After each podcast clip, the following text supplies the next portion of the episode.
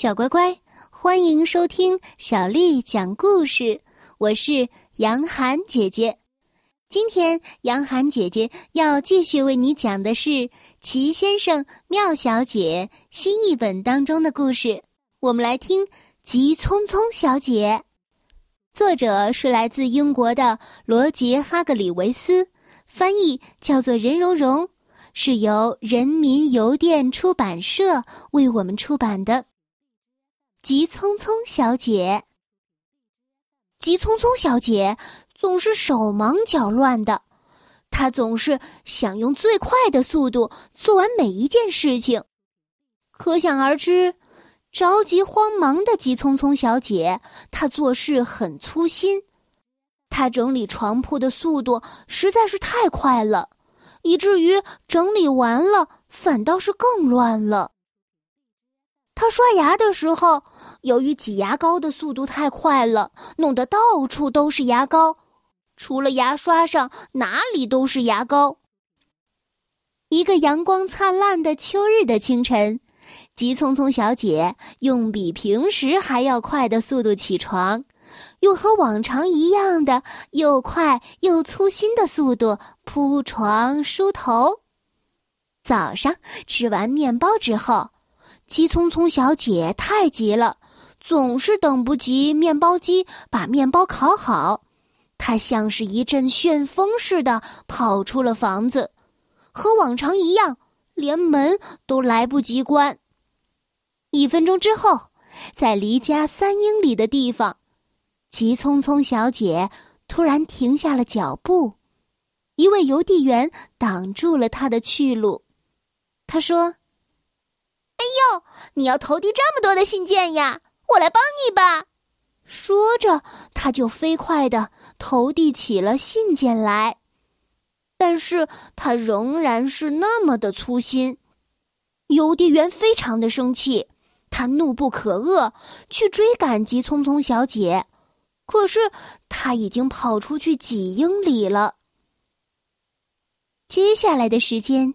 急匆匆小姐又遇到了强壮先生，他说：“哎呀，这篮子鸡蛋好像很重，我来帮你拿回家吧。”强壮先生还没有来得及说不呢，甚至还没有来得及眨一眨眼睛，急匆匆小姐就已经飞快的把鸡蛋送到了他家。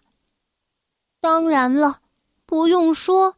他还是那么的粗心，生鸡蛋全部都砸碎了。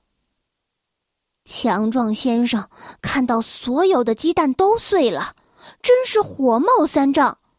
他火冒三丈的去追急匆匆小姐，可是急匆匆小姐已经跑到了几英里之外了。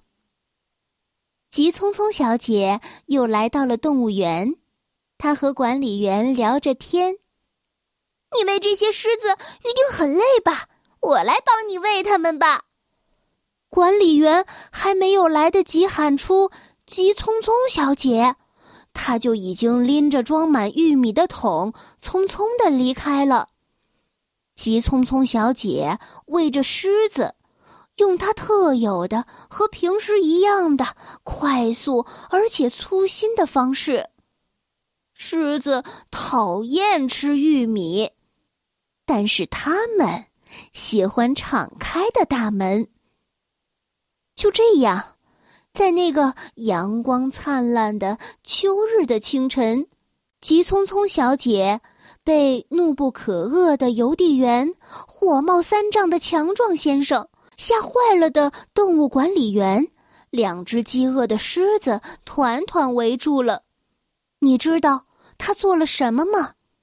没错儿，他飞快的自言自语道：“我最好马上离开这里，越快越好，而且越小心越好。”这就是急匆匆小姐的故事。小乖乖，今天的故事就为你讲到这儿了。如果你想听到更多的英文或者是中文的原版故事，欢迎添加小丽的微信公众号“爱读童书妈妈小丽”。接下来又到了我们读诗词的时间了。